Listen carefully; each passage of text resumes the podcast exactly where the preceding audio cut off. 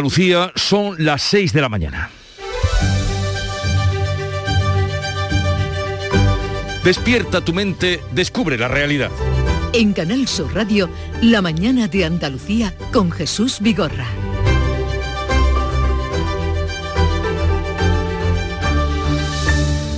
Advierte la Organización Mundial de la Salud que se pongan como se pongan, la mitad de todos los europeos nos vamos a contagiar con la variante Omicron de aquí a mes y medio. El doctor Hans Kluge, miembro de la OMS y responsable de este anuncio, ha asegurado que un tsunami de Omicron recorre Europa de occidente a oriente y esto o a esto se suma el incremento de la variante Delta que se viene eh, perfilando desde finales de 2021. Que los contagios están aumentando en mayor medida en los países, países de Centro Europa, eso lo estamos viviendo día a día, también en España, mientras que en Andalucía la tendencia sigue a la baja, aunque en las últimas horas han fallecido 28 personas más por COVID. Esta es la cifra de fallecidos más alta en los últimos cuatro meses. Y sube también, está subiendo la presión hospitalaria. Por el contrario, la incidencia baja 37 puntos y la tasa COVID se sitúa al día de hoy en 1.609 contagios por 100.000 habitantes, que la media en España está por encima ya de los 3.000. Con esta situación, hoy volverán a reunirse los comités territoriales de salud pública de Andalucía sin la intención a priori de tomar nuevas medidas restrictivas o endurecer las que ya tenemos. También se van a ver el gobierno y las comunidades en el Comité Interterritorial de Salud. Sobre la mesa tienen otro asunto decalado sobre todo para nuestros bolsillos y es la regulación del precio de los test de antígenos, esos que nos hacemos nosotros mismos en casa. Bajada que el gobierno prevé establecer mañana y la respuesta a si se va a permitir en adelante venderlos en los supermercados como está sucediendo en Portugal, donde esos mismos test están muy por debajo del precio al que se están vendiendo en nuestro país. De ahí que muchos españoles, los que están más próximos, crucen al país vecino para comprarlos allí. En Canal Sur Radio, La mañana de Andalucía con Jesús Vigorra. Noticias.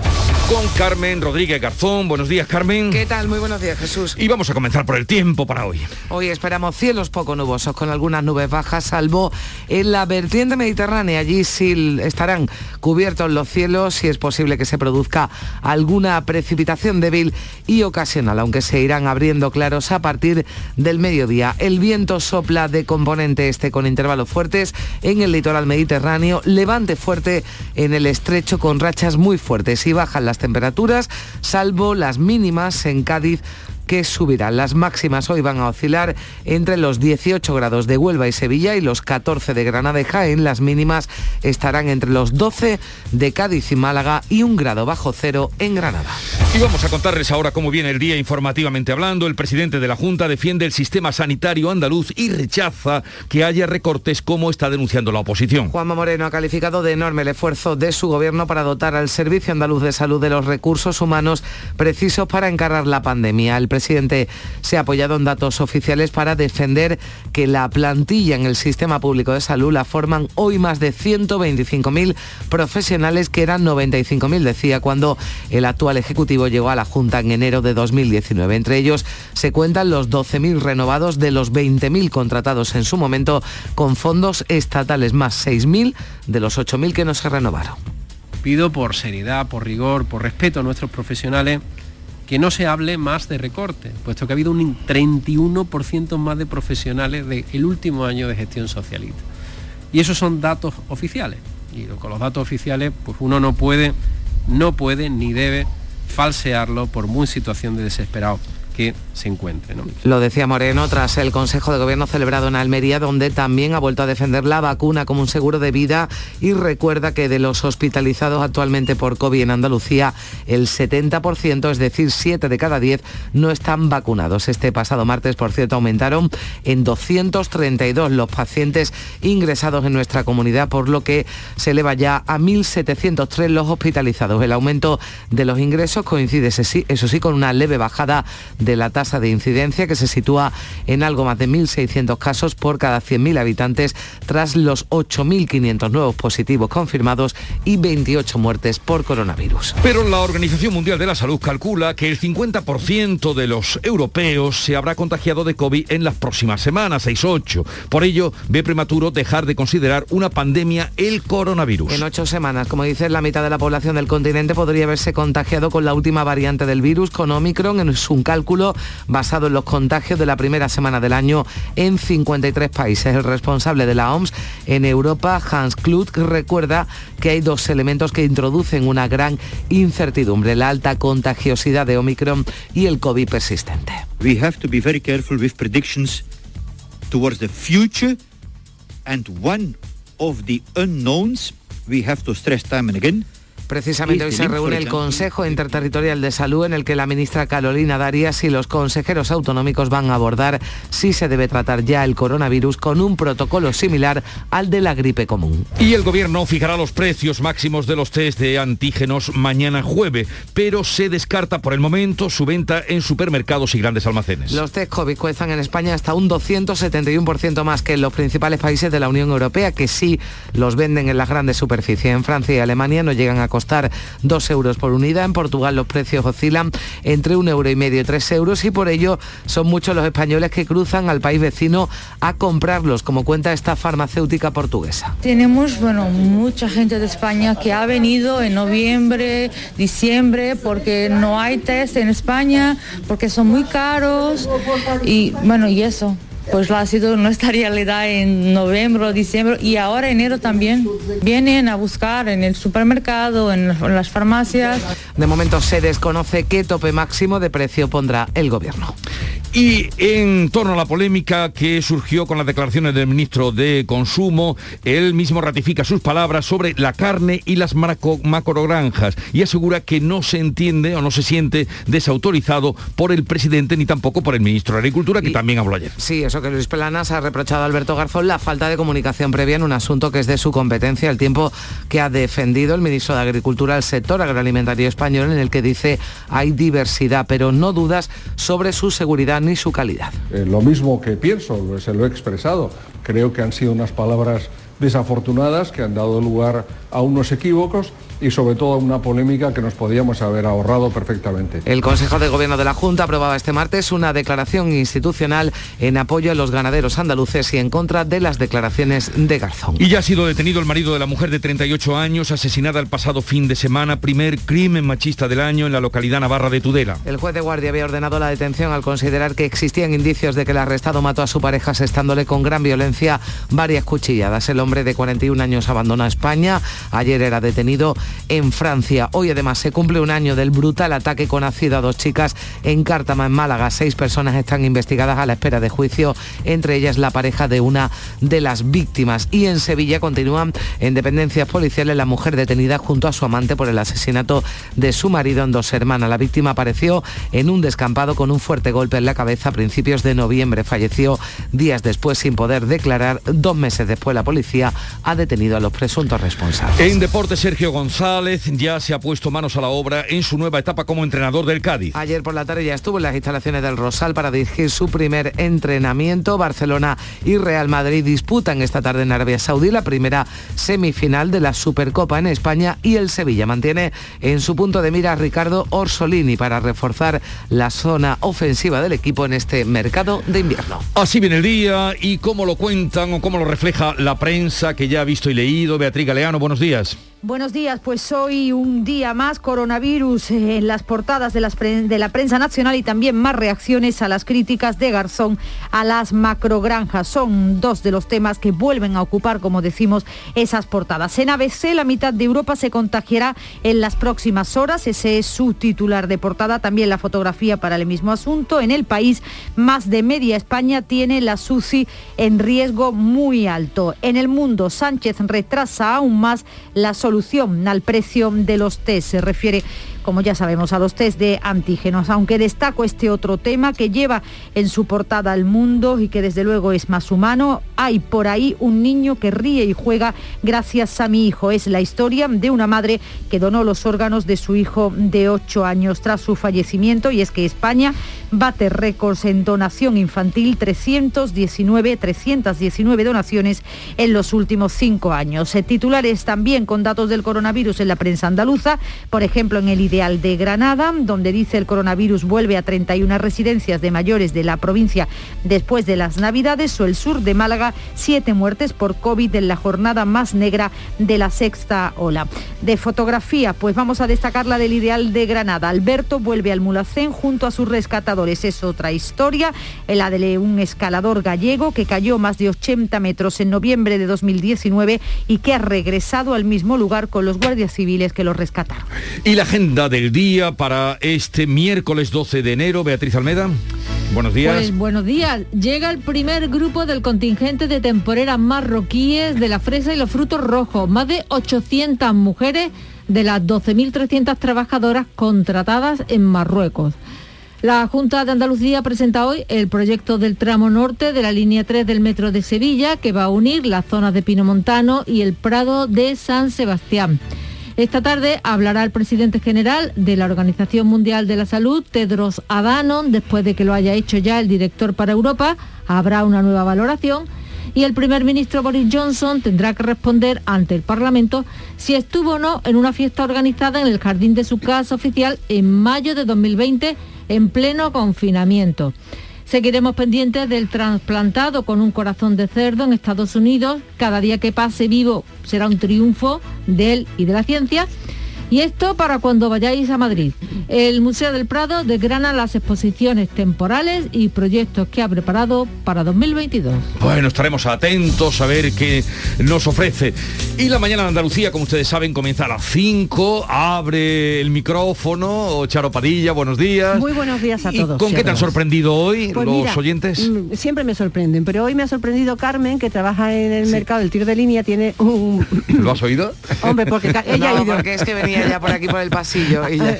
y, y- y tiene un puesto de comida para llevar, o sea, Sí. de para los que eh, algunas veces estamos flojos y no tenemos y para la gente que está sola y dice yo voy a cocinar para mí, mira, de verdad, a mí ya, allí, a mí ya, hombre, pues yo lo digo por mí, que digo yo no cocino hoy, a mí ya me ha abierto el apetito. invento, Charo, pero la- qué gran los invento. sitios de y comida además preparadas, ella hace ¿verdad? unas tortillas de patata que me ha dicho la relación de tortilla de patata con Ya. Increíble. Pero lo más importante, Jesús y Carmen, es que hoy hemos dado las gracias, porque yo creo que en esta vida hay que ser muy agradecido y la palabra gracias lo utilizamos poco. Hoy le he pedido a la gente que dé las gracias a quien quiera. Buenos días, Charo. Agradecimiento a ustedes, ya que estamos en la radio, porque con ustedes los kilómetros son menos pesados y de noche aún más. Qué bonito. Hombre, eso es precioso. Qué bonito. A mí me ha Gracias a, todos los oyentes. Gracias a ti, Charo, y que tengas un bonito día. Eh, vamos a, a escuchar la música que nos llega desde Canal Fiesta Radio.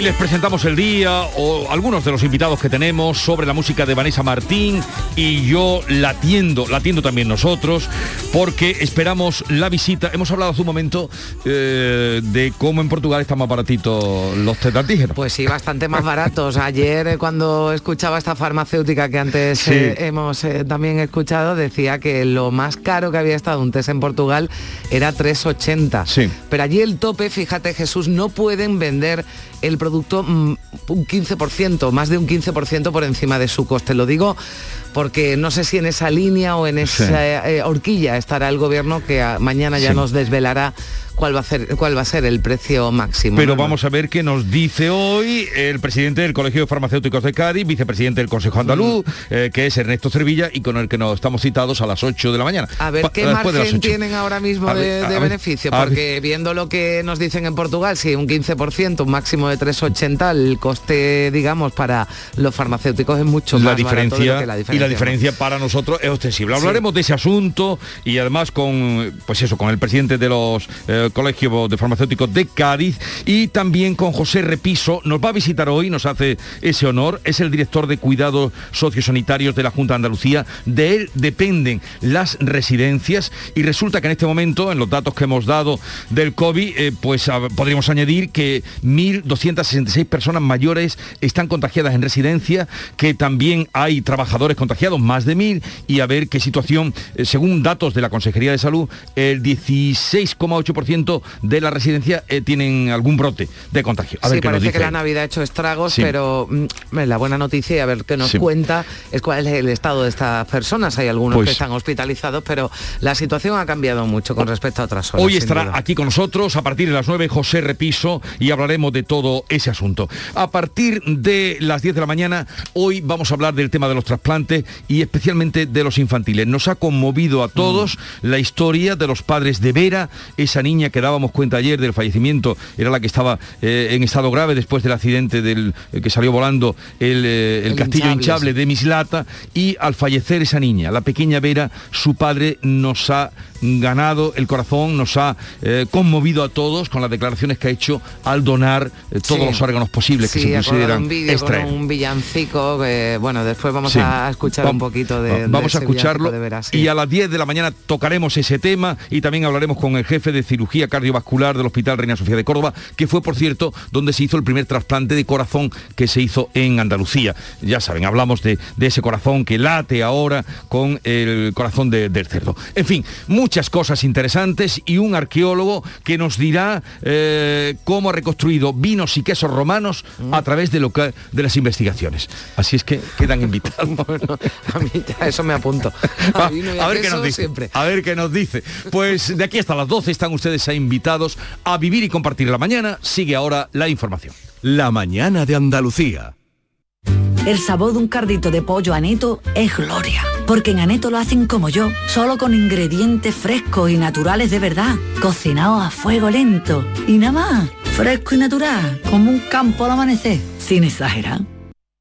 El 21 de enero llega la única lluvia con la que no vas a necesitar un paraguas. Lluvia de millones. El acontecimiento de Euromillones donde tendrás tres oportunidades para ganar. Se reparten 100 premios de un millón de euros que tocan sí o sí. El bote acumulado y el millón que también toca sí o sí. Claro que igual el paraguas lo necesitas para recoger lo que te toque eh, poniéndolo así, del revés. Euromillones. Loterías te recuerda que juegues con responsabilidad y solo si eres mayor de edad.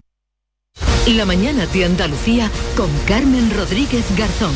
Canal Sur Radio. Son las 6 y 17 minutos de la mañana. El presidente de la Junta ha pedido a la oposición que deje de hablar de recortes en la sanidad pública. Desde la Alcazaba de Almería, donde se celebraba este martes el Consejo de Gobierno, Juanma Moreno ha asegurado que 9 de cada 10 sanitarios contratados como refuerzo están trabajando actualmente en el Servicio Andaluz de Salud. Fueron 20.000, quedaron 12.000 y se han reincorporado hasta en un 91%. El presidente de la Junta, lo escuchábamos hace un instante, que pedía que se dejara de hablar de recortes porque hay más sanitarios ahora que cuando gobernaba el Partido Socialista. Moreno también ha vuelto a pedir a los rezagados que se vacunen porque recuerda además que el 70% de los hospitalizados han rechazado la vacuna. que el que no se vacuna, que aquellas personas que no se vacunan, son grandes nominados.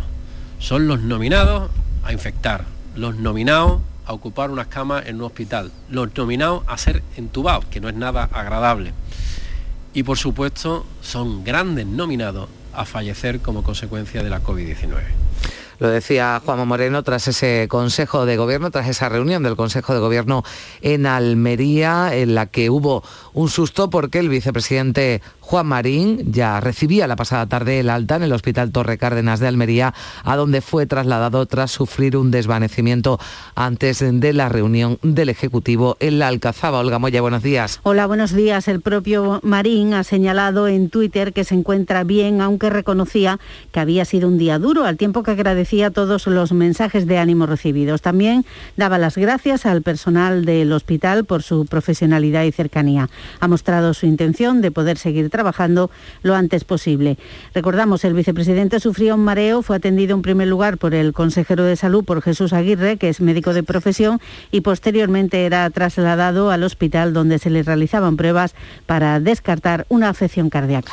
Vamos ya con los datos, los últimos datos eh, que nos deja el COVID, la pandemia en Andalucía, donde la Consejería de Salud ha notificado este martes 232 nuevos ingresos hospitalarios en 24 horas y esto eleva a 1.703 las camas ocupadas por pacientes COVID. En la UCI hay 229 personas. El aumento de los ingresos coincide con una leve bajada de la incidencia acumulada a 14 días que se sitúa en 1.609 casos por cada 100.000 habitantes, tras los 8.500 nuevos positivos confirmados y 28 fallecimientos por coronavirus. Desde que se inició la pandemia en Andalucía ha muerto por COVID 11.662 personas y ha habido 1.076.000 contagios. Pues fíjense, 1.600 es la tasa de incidencia en Andalucía, tasa de incidencia 14 días. En España supera los 3.000, 3.040 puntos. Esa es la incidencia acumulada. El Ministerio de Sanidad notificaba este martes una subida de esa tasa de 53 puntos. Ha registrado casi 135.000 nuevos contagios. Los fallecidos son 247 más en la última jornada y la ocupación de la UCI sube medio punto hasta el 22%. Entre tanto, la OMS, la Organización Mundial de la Salud, ve prematuro empezar a considerar el COVID como enfermedad endémica. Sus responsables en Europa advierten que en ocho semanas la mitad de la población del continente podría haberse contagiado con la variante, con la última variante del virus, es, eh, con la Omicron. Es un cálculo basado en los contagios de la primera semana del año en 53 países. Por ello piden prudencia en las previsiones sobre el control de la pandemia y recuerdan que hay dos elementos que introducen una gran incertidumbre, la alta contagiosidad de Omicron y el COVID persistente. La ministra Carolina Darias y los consejeros autonómicos van a volver a reunirse hoy precisamente en, en el Consejo Interterritorial de Salud con el debate abierto sobre si se debe abordar ya el coronavirus con un protocolo similar al de la gripe común. Sobre la mesa está también la regulación de un precio tope a los test de autodiagnóstico que el Gobierno prevé establecer el jueves y la respuesta a si se permitirá en adelante venderlos en los supermercados, como sucede en Portugal y en otros países europeos. Pues ya lo han escuchado, el Gobierno va a fijar mañana jueves esos precios máximos de los test de antígenos. Ha defendido la portavoz del Gobierno, Isabel Rodríguez, hacerlo después de la Navidad porque lo primero era garantizar el suministro. No ha aclarado de momento cuánto costarán, cuándo entrará en vigor ese precio, si descartan su venta en supermercados, hipermercados y grandes almacenes. Hemos seguido los pasos del sentido común, de primero, si no tuviéramos garantizado el suministro, no se podrían haber bajado los precios. Hemos garantizado el suministro y ahora eh, bajamos eh, precios. Y como digo, esto se va mm, a, a decidir en los próximos días en la comisión interministerial. Los test COVID valen en España hasta un 271% más que en los principales países de la Unión Europea. Los farmacéuticos rechazan esa venta de test de antígenos en supermercados como ocurre en otros países y tras el desabastecimiento que se produjo en diciembre ahora no solo hay test en todas las farmacias, sino que su precio ha caído. El modelo español es el de venta en farmacia y en este momento las pruebas de antígenos se venden con normalidad. Lo contaba Nacho Pérez, responsable de Vida Farma, la cooperativa que distribuye a las farmacias andaluzas. Que el abastecimiento ahora mismo está asegurado, ¿no? Eh, es verdad que, que, las compras están siendo prácticamente a diario, porque prácticamente a diario están llegando material, están llegando aviones, etcétera, etcétera, y que los transportes pues, pues, están siendo fundamentales en este tipo de procesos pero ahora mismo no hay desabastecimiento en la farmacia de test. Y la compañía Farmamar ha publicado un estudio sobre la actividad de Aplidin, un fármaco español que es eficaz frente a las principales variantes del COVID, incluida la actual Omicron y Delta. Los estudios de laboratorio en vivo también han demostrado una distribución preferencial del principio activo, la plitidespsina, hacia el tejido pulmonar, que es el órgano más eh, afectado en los pacientes con COVID. Y miramos a Reino Unido porque el primer ministro Boris Johnson tendrá que responder hoy ante el Parlamento si estuvo o no en una fiesta organizada por su equipo en el jardín de su residencia oficial en mayo de 2020, en pleno confinamiento, cuando no se permitían reuniones de ningún tipo. Un correo filtrado a la prensa revela que su secretario principal invitó a un centenar de personas a esa fiesta, a la que acudieron al menos 40 invitados. Es el cuarto escándalo que saca a la luz en la prensa sobre supuestos incumplimientos de Johnson en lo peor de la pandemia. La número dos del Partido Laborista, Angela Reiner, lanzaba esta pregunta a la Cámara de los Comunes en una sesión a la que no asistía Johnson, pero que hoy no podrá eludir. No hace falta investigar nada. Es tan fácil como contestar esto. ¿Estuvo o no el primer ministro en esa fiesta?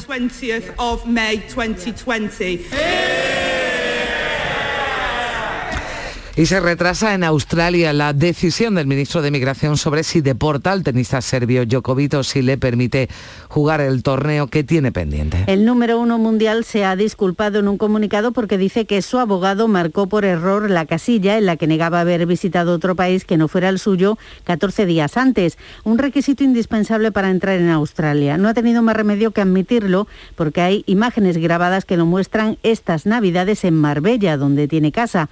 Por esta visita le han preguntado al ministro de Exteriores, a José Manuel Álvarez. No tengo yo constancia de esa presencia de Djokovic, eh, tampoco controlo las fronteras exteriores el gobierno australiano no se ha puesto en contacto con nosotros para solicitar esa documentación. Y la polémica sobre las macrogranjas continúa. El ministro de Consumo, Alberto Garzón, ha ratificado sus palabras. Lo hacía anoche la sexta. Dice que están basadas en la ciencia y que no se ve desautorizado ni por Pedro Sánchez ni por el ministro de Agricultura. Ambos han lamentado, criticado sus declaraciones sobre la falta de sostenibilidad de las explotaciones intensivas. Y dice Garzón no entender la crítica feroz del presidente socialista de Castilla-La Mancha, Emiliano García Paje puedo plantear algunas contradicciones que he visualizado. Por ejemplo, en diciembre estuve en Cuenca, en Castilla-La Mancha, elogiando la medida que había hecho el gobierno del Partido Socialista allí, que era una moratoria a las macrogranjas. La sorpresa vino cuando, iniciado este bulo, el presidente de esa comunidad autónoma, el señor Paje, me atacó con ferocidad y con unas formas que yo no puedo compartir nunca en política. Ese tipo de cuestiones yo no sé resolver por qué han sucedido. La última en pronunciarse ha sido también la vicepresidenta económica Nadia Calviño, que ha reiterado el compromiso del Gobierno con el sector agroalimentario. La ministra de Economía, que protagonizaba un acto precisamente con el presidente Manchego, que ha calificado la polémica de anécdota acusada al PP de sobreactuar y a Garzón lo ha emplazado a rectificar y a no echar la culpa a ningún lobby. Emiliano García Paje ha bromeado además con el menú que ofrecería al ministro. Cuando uno mete la pata, pues lo que hay que hacer es sacarla y punto. Estamos hablando simplemente de que el producto que sale de España es de calidad. ¿Yo qué le voy a dar? Pues mire, ni pescado ni carne, pisto manchego, que también es muy bueno. Aquí en Andalucía el Consejo de Gobierno aprobaba este martes una declaración institucional en apoyo a los ganaderos andaluces y en contra de las declaraciones de Garzón sobre la calidad de la carne que sale de las macrogranjas. El presidente andaluz ha defendido la calidad de los productos cárnicos y recuerda que esta actividad genera 2.000 millones de euros y contribuye a fijar la población rural y la biodiversidad. Es un gravísimo error que tiene que tener una respuesta muy contundente por parte del presidente Sánchez. A mí me ha sorprendido el silencio, el mutismo de los dirigentes socialistas en Andalucía que no han sido capaces de opinar de una manera clara mm, sobre unas declaraciones que, que afectan directamente a decenas de miles de puestos de trabajo en Andalucía y en el conjunto de España. Y el presidente catalán Pera Aragonés ha exigido que se esclarezca la verdad sobre el atentado del 17 de agosto de 2017 en Barcelona, después de que el excomisario José Villarejo haya insinuado que el ataque yihadista fue consecuencia de un error grave del exdirector del CNI de Sanz Roldán, que según su versión calculó mal las consecuencias para, por darle un pequeño susto a Cataluña. Villarejo, que nunca ha ocultado su enemistad con San Roldán, al que siempre ha culpado de su situación, hacía esta sorprendente afirmación durante el segundo día de su interrogatorio en el juicio que se celebra ante la Audiencia Nacional por tres piezas del llamado caso Tanden. Aragonés ha encargado ya a los servicios jurídicos de la Generalitat que estudien las posibles acciones legales que pueden emprenderse. Conocemos bien cómo funcionan las cloacas del Estado y por eso exigimos que se investigue con tal de esclarecer la verdad, decía Aragonés, Esquerra, por su parte, ha pedido la comparecencia de Pedro Sánchez y Grande Marlasca para aclarar cuál fue el papel del CNI en los atentados de Cataluña. También Puigdemont ha denunciado que la defensa de la unidad de España ha llevado a conductas criminales. Son las 6 y 28 minutos. Vamos ya con un avance de la información del deporte con Antonio Camaño. Buenos días. Hola, ¿qué tal? Muy buenos días. Ya es historia Álvaro Cervera en el Cádiz y su sustituto, el nuevo entrenador, ya se ha puesto manos a la obra en su nueva etapa como entrenador del Cádiz. Es Sergio González, dirigió ayer por la tarde en las instalaciones del Rosal la primera sesión preparatoria junto a su segundo entrenador y también con la presencia del presidente Manolo Vizcaíno. Un presidente que en la rueda de prensa donde se comunicó el cese de Álvaro Cervera hablaba así de su nuevo entrenador. Sergio González es un entrenador joven, es un entrenador capaz, es un proyecto en el cual, si todo va bien, él estará el tiempo que cumpla su objetivo. Y el Sevilla ya trabaja pensando en el partido del fin de semana, eliminatoria coopera ante el Real Betis Balompié de este próximo sábado y trabaja también en los despachos Monchi y sobre todo con el punto de mira puesto en Ricardo Orsolini. Es la idea para reforzar la zona ofensiva del equipo en este mercado de invierno italiano. El Sevilla quería una cesión, pero a última hora ha ampliado la oferta al Bolonia para hacerse con el jugador en propiedad. Y en el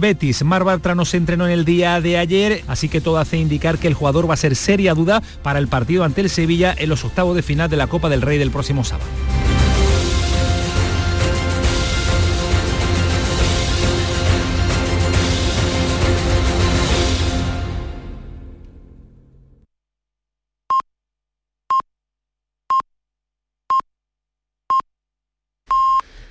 Andalucía son las seis y media de la mañana.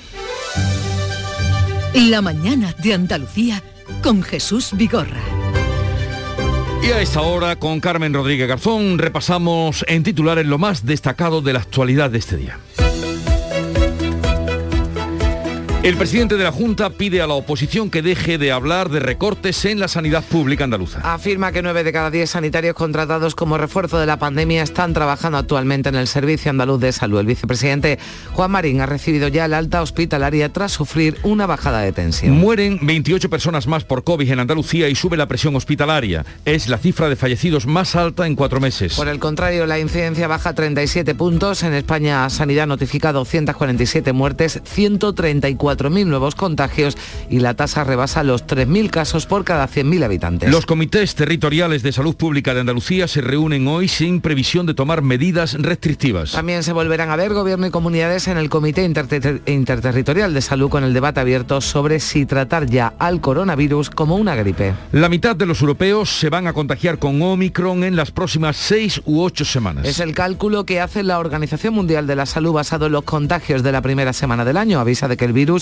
no es aún endémico y pide prudencia ante planes como el de España de tratar el virus como una gripe. Las personas con 50 y 51 años pueden pedir cita desde hoy para recibir la dosis de refuerzo. Y ya a partir del próximo lunes 17 el SAS abrirá el turno a los mayores de 40. El ministro de Consumo Alberto Garzón se reafirma en sus declaraciones sobre la ganadería intensiva y reitera que parte de la evidencia científica. La parte socialista del gobierno toma distancia y la Junta de Andalucía da su apoyo expreso con una declaración institucional a los ganaderos andaluces. Andalucía convoca ayudas para jóvenes agricultores por valor de 80 millones. Están dirigidas a menores de 41 años que vayan a instalarse por primera vez en una explotación agraria. Detenidos un hombre y una mujer, dos hermanas, acusados de matar al marido de la arrestada. Y en Francia ha sido detenido el autor del primer crimen machista del año. Se había fugado a Burdeos desde Tudela, donde su mujer fue encontrada con heridas muy, muy violentas. Faltan reservas de sangre en Andalucía después de Navidad. La escasez es extrema en Sevilla, Málaga y Córdoba. Y por ello los centros de transfusiones insisten en hacer ese llamamiento urgente generalizado para donar. Las fiestas y los contagios por COVID han dejado las reservas bajo mínimos. Llega el primer contingente de temporeras marroquíes para la campaña de la fresa y de los frutos rojos. 800 de las 12.000 mujeres contratadas en origen desembarcan hoy en el puerto de Algeciras, después se trasladan a Huelva.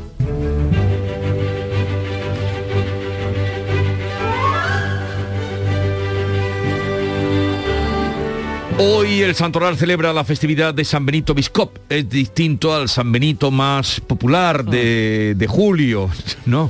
Eh, este Benito Biscop, santo, era un monje británico del siglo VII que peregrinó nada menos que cinco veces a Roma para estudiar las costumbres de los monasterios ubicados en otros lugares del mundo. En sus viajes recogió muchos libros, documentos, pinturas y reliquias para sus monasterios. Hombre, peregrinar en esos tiempos Eh, No era fácil. no era fácil. Cinco entiendo. veces a Roma. Cansado tendría que ser. desde las Islas Británicas en el siglo VII. Y el día de hoy, en el año 1959, así pues hace pues 63, ¿no? 63 años, en Maro, cinco jóvenes redescubren la cueva de Nerja. En su interior se encontraron pinturas de focas realizadas por neandertales entre el 4500, no, el 41.500 y el 40.300 antes de Cristo. Ahí ya nos podemos perder en esta cantidad de años. O sea, focas pintadas en la... Focas pintadas por neandertales entre 41.500 y 40.300 años antes de Cristo. Aprovechamos la ocasión para si no conocen que pasen por la cueva de Nerja, la visiten, que la tenemos aquí en Andalucía.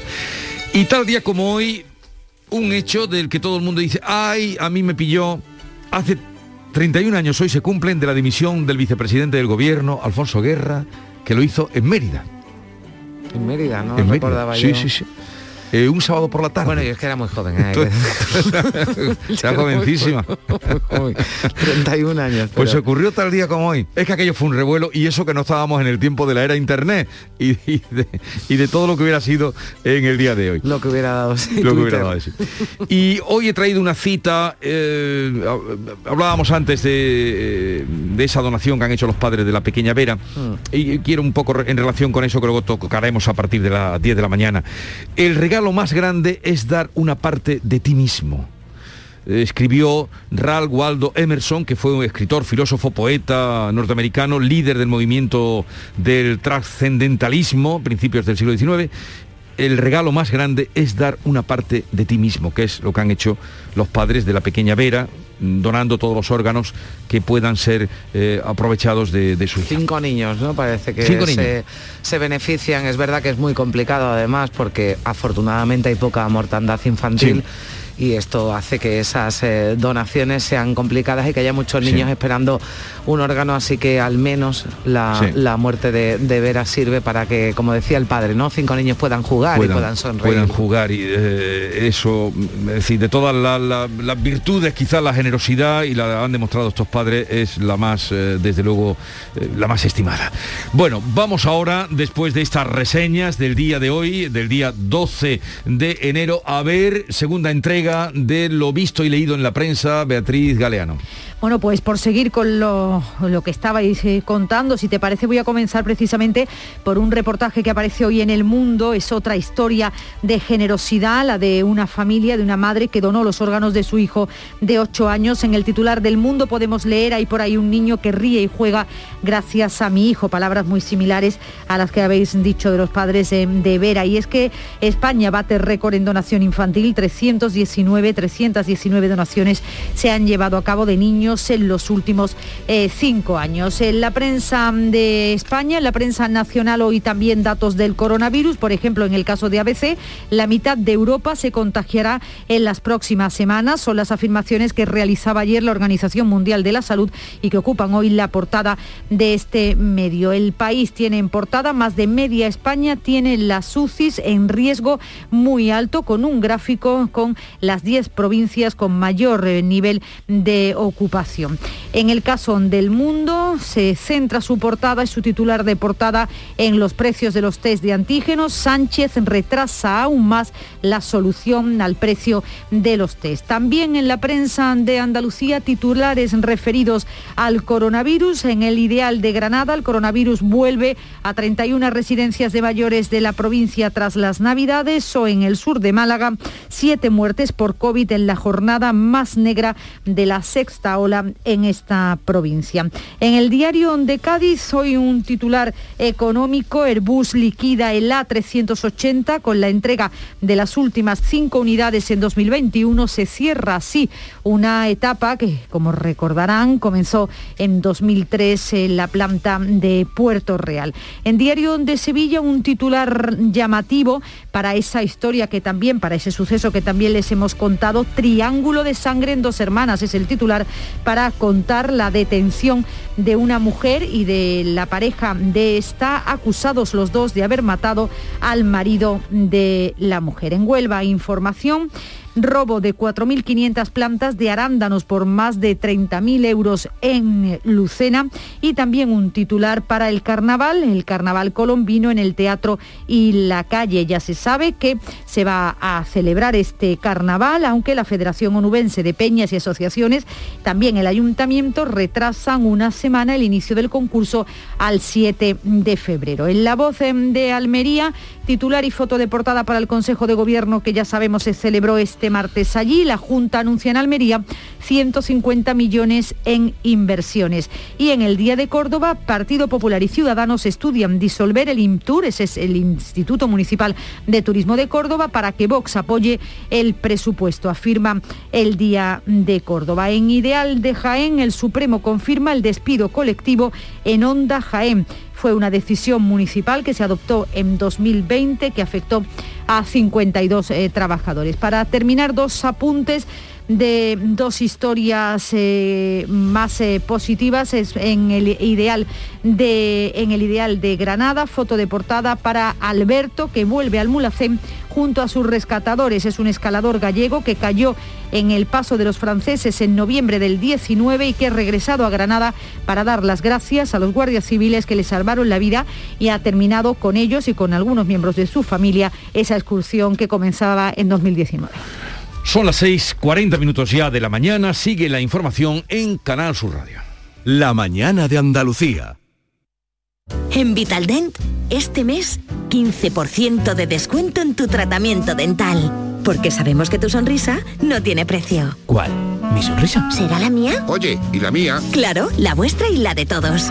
Hacer sonreír a los demás no cuesta tanto. Pide cita en el 900 101 001 y ven a Vitaldent. El 21 de enero llega la única lluvia con la que no vas a necesitar un paraguas. Lluvia de millones. El acontecimiento de Euromillones donde tendrás tres oportunidades para ganar. Se reparten 100 premios de un millón de euros que tocan sí o sí. El bote acumulado y el millón que también toca sí o sí. Claro que igual el paraguas lo necesitas para recoger lo que te toque eh, poniéndolo así, del revés. Euromillones. Loterías te recuerda que juegues con responsabilidad y solo si eres mayor de edad. Todo el deporte de Andalucía lo tienes en El Pelotazo de Canal Sur Radio. La información de nuestros equipos, las voces de los deportistas y los protagonistas de la noticia. Tu cita deportiva de las noches está en El Pelotazo, de lunes a jueves a las 11 de la noche, con Antonio Caamaño. Quédate en Canal Sur Radio, la radio de Andalucía. La mañana de Andalucía con Carmen Rodríguez Garzón. Canal Sur Radio. 6.41 minutos de la mañana, el precio de la electricidad baja, baja hoy cerca de un 8% hasta situarse en 206 euros el megavatio hora, aunque aún se mantiene por encima de la barrera de los 200. El importe triplica el precio la misma fecha del año pasado. El tramo más caro será entre las 7 y las 8 de la tarde, el más barato ha sido entre las 4 y las 5 de la mañana. El incremento de los precios y la subida de los salarios van a un ritmo completamente distinto. Los sueldos han subido un 1,5% en el último año, mientras que la inflación ha crecido el doble. Y por ello, los sindicatos, lo hace desde Comisiones Obreras Yolanda Carrasco, piden ya revisiones salariales. Defendemos desde comisiones obreras claramente una revisión salarial y entendemos que no es de recibo que la patronal se plante en 0% de subida salarial en la negociación de los convenios. De hecho, está generando conflictos en ese sentido. El último dato del IPC, que es el adelantado de diciembre, lo sitúa en el 6,7%. Algunos economistas, como Ignacio Fernández Montes, el presidente del Instituto Español de Analistas Financieros en Andalucía, pronostican que el crecimiento de la inflación se irá suavizando a mitad de este año. Una vez concluido el nuevo acceso, reducirá los tiempos de paso del tren al evitar las maniobras que actualmente se... No, ese es el sonido que íbamos a escuchar, pero ahí está esa eh, advertencia, esa previsión. Desde analistas financieros de Andalucía se irá suavizando a mitad de año el crecimiento de la inflación. El presidente de la Junta ha asegurado que las reformas emprendidas por su Ejecutivo han aumentado el número de afiliados a la Seguridad Social hasta los 118.000. La cifra representa más de la mitad del conjunto del país. Son datos que Juanma Moreno ha ofrecido tras la reunión del Consejo de Gobierno en Almería. A pesar de la pandemia, podemos decir a día de hoy que las grandes reformas que está llevando y ha llevado a cabo el Gobierno de Andalucía ha supuesto que uno de cada dos afiliados que tiene el conjunto del país a la seguridad social, uno de cada dos, en concreto el 56%, son andaluces. Cambiamos de asunto. En la crónica de sucesos les contamos que continúan todavía en dependencias policiales la mujer de la localidad sevillana de dos hermanas detenida junto a su amante por el asesinato de su marido. Ambos pasarán a disposición judicial previsiblemente el viernes, una vez que concluyan las pesquisas policiales. Entonces se sabrá si están acusados de homicidio o de asesinato. La víctima apareció en un descampado con un fuerte golpe en la cabeza a principios de noviembre. Fallecía cuatro días después sin poder declarar. Dos meses después la policía ha detenido a los presuntos responsables. Un hombre de 55 años y esta mujer, la mujer de la víctima, de 42. Así lo explicaba, lo contaba Juanma Galvis, portavoz de la Policía Nacional. Agentes de la Policía Nacional de dos hermanos han procedido a la entrada y registro de dos domicilios.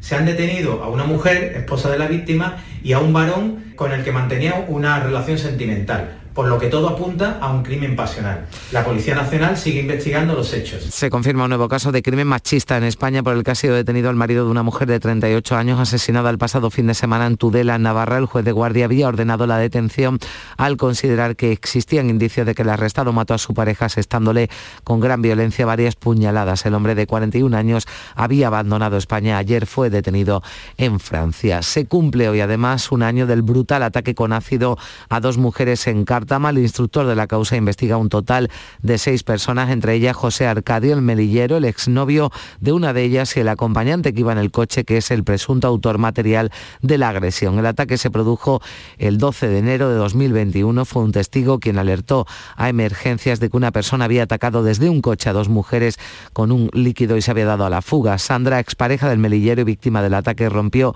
su silencio el pasado 25 de noviembre, el Día Internacional de la Eliminación de la Violencia contra la mujer. Entonces se dirigía así en un vídeo a los representantes políticos. Por favor, dejad de mirar hacia otro lado y empezad a pensar más en nosotras, las mujeres. Quiero pediros que adecuéis las leyes a los hechos y que penséis que estos individuos jamás se reinsertan en la sociedad. Creéis que sí, y cuando vuelve a ocurrir intentéis justificar lo sucedido. Pero en realidad, cada nueva oportunidad que dais a los agresores es una oportunidad que le quitáis a otra mujer y los datos de reincidencia lo confirman. Y la familia de la segunda niña fallecida en Mislata, en Valencia, ha donado sus órganos. La pequeña Vera, de cuatro años, llevaba desde el 4 de enero en situación de muerte cerebral tras salir despedida varios metros de un castillo inflable que el viento levantó del suelo. Su muerte no ha sido en vano. Cinco niños se van a beneficiar de sus órganos. Es una donación muy valiosa porque la mortandad infantil en España es muy baja y no hay apenas trasplantes. El padre de Vera, Iván Pérez, ha dado las gracias en Twitter por la fuerza y el cariño recibidos y publicaba un vídeo de su hija cantando un villancico. Ay, Dios mío, ay, Dios mío, que la estrella de los reyes se ha perdido.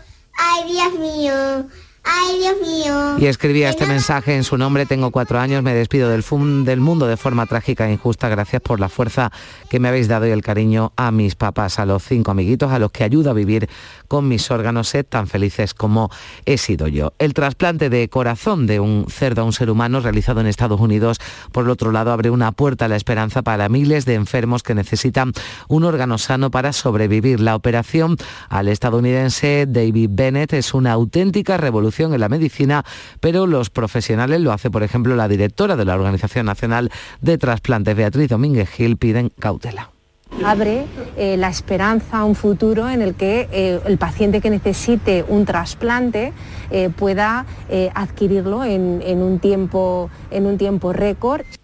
De cualquier forma, hay certidumbre en la multiplicación de este tipo de trasplantes porque el cerdo es un animal anatómicamente muy similar al ser humano, aunque siempre habrá que modificarlo genéticamente, como explica José Miguel Borrego, jefe de cirugía cardíaca y trasplantes del Hospital Virgen del Rocío de Sevilla. Es para no producir una respuesta hiperaguda de rechazo realmente hacer especies diferentes, inicialmente se produce un rechazo inicial muy vigoroso.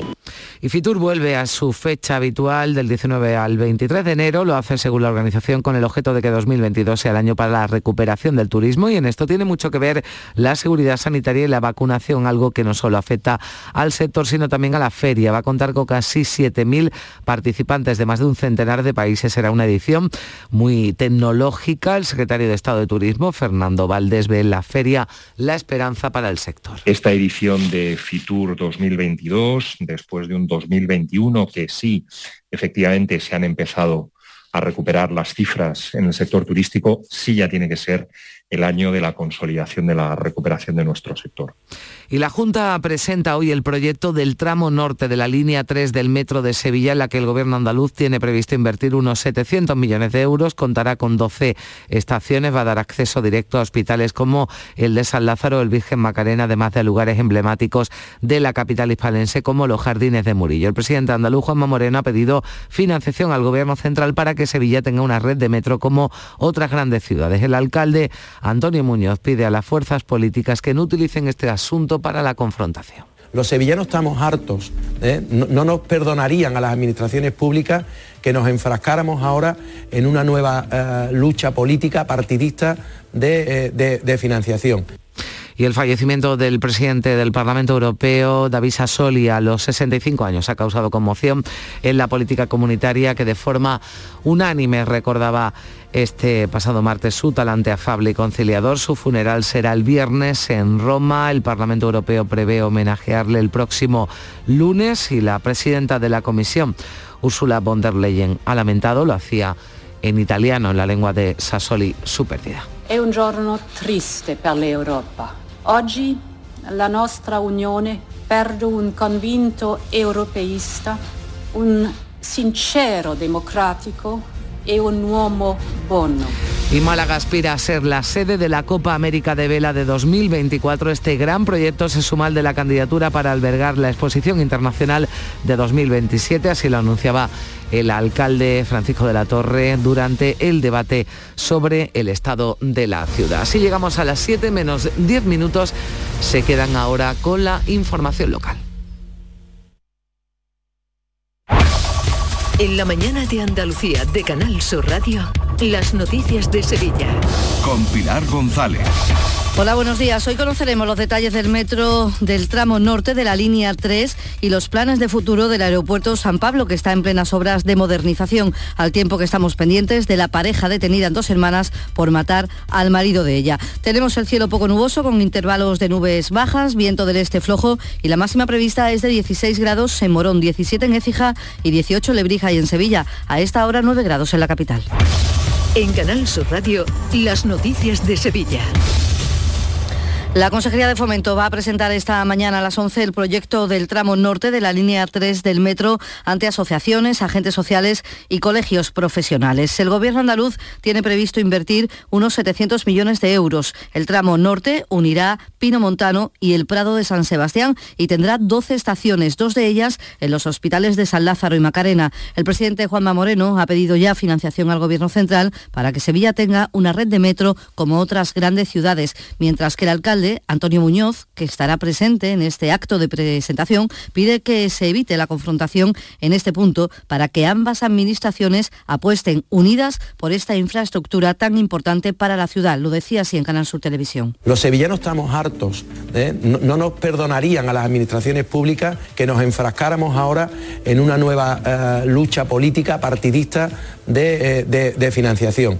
Yo creo que ya somos, es un proyecto ya madurado, demandado durante muchísimos años y no cabe otra cuestión que no sea la licitación de manera inmediata de ese proyecto que está actualizado. Muñoz ha reconocido también en Canal Sur Televisión que el ritmo de construcción de la S40 no es bueno. La segunda ronda de circunvalación de la ciudad dice que es demasiado lento, que no se puede defender. Asegura que reclamará al Ministerio plazos concretos y lamenta que al margen del debate sobre túnel o puente para salvar el Guadalquivir no se hayan ejecutado tramos aún que están pendientes. El ritmo de la S40 es, eh, no, se puede defender. ¿eh? Han pasado muchísimos gobiernos de distintos signos en la Administración Central y el balance después de 17 años es una S40 inacabada y ahora con una serie de dudas en cuanto a puente o paso subterráneo. También hoy el director del aeropuerto estará en el programa Canal Sur Mediodía a las 12. San Pablo cerró 2021 recuperando el 48% del volumen de pasajeros en relación a 2020, pero lejos aún de los datos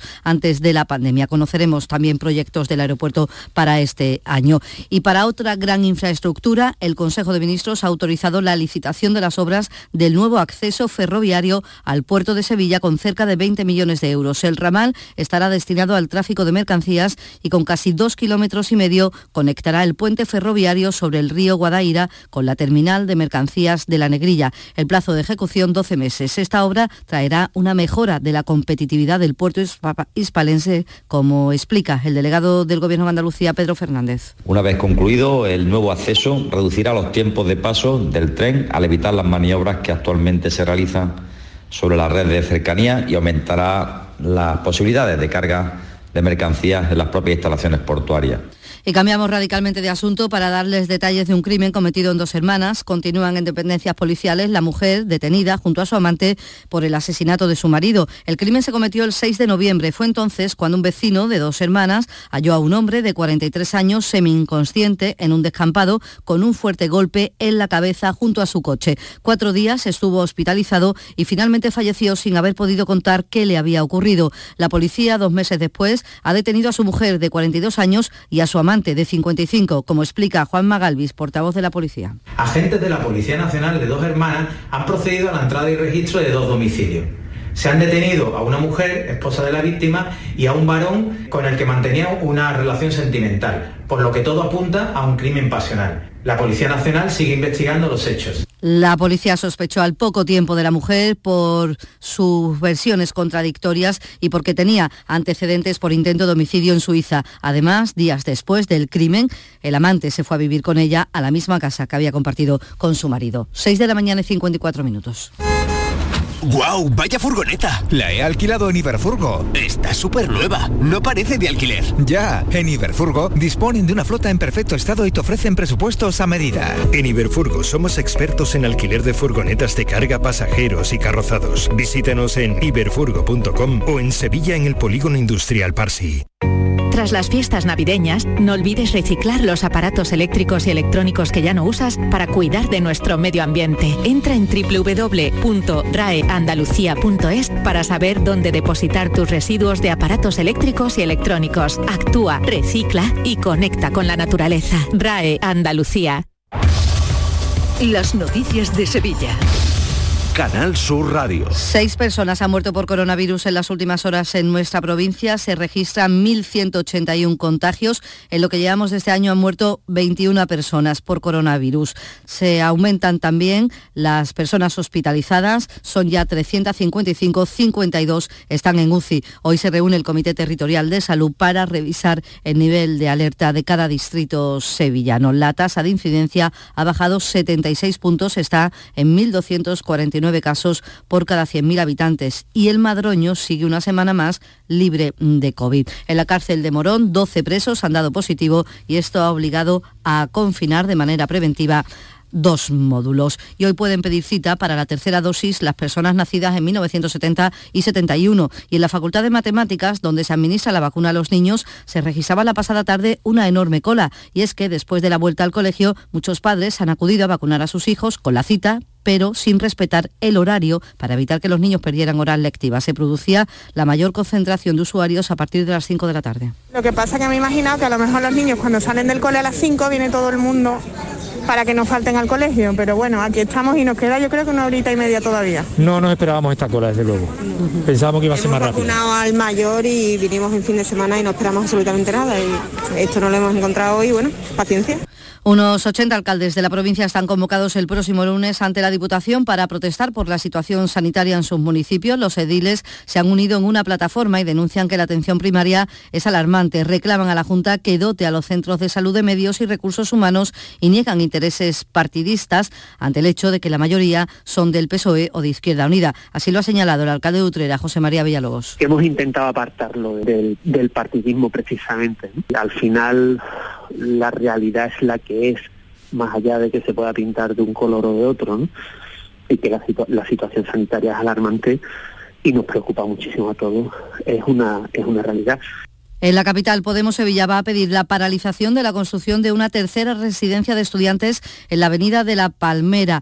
La portavoz del ayuntamiento de este grupo de Podemos, Susana Serrano, se hace eco de la denuncia de un vecino que argumenta que las grandes dimensiones del edificio suponen un daño irreparable al entorno y desde luego es momento de preguntarle al alcalde, a Antonio Muñoz, que en su discurso de investidura sacaba pecho de su compromiso con la cultura y el patrimonio y especialmente hacía un guiño a la exposición del 29, que cómo es posible que siga permitiendo este destrozo los promotores de la residencia recibieron la licencia de obra horas antes de que el Pleno Municipal acordara suspender este tipo de permisos y cambiar el PGO para que no se puedan construir más residencias de estudiantes allí, en La Palmera. Un grupo de arquitectos sevillanos, entre los que está Javier Queralto, ha enviado un escrito al Ayuntamiento y han iniciado ya reuniones con todos los grupos municipales para que esto se paralice. Que el, el alcalde en sus nuevas atribuciones vea la vida, la vía de, poder paralizar este desaforo, incluso de bueno de negociar con los promotores algo y aunque haya que pagar indemnizaciones, lo que sea, ¿no?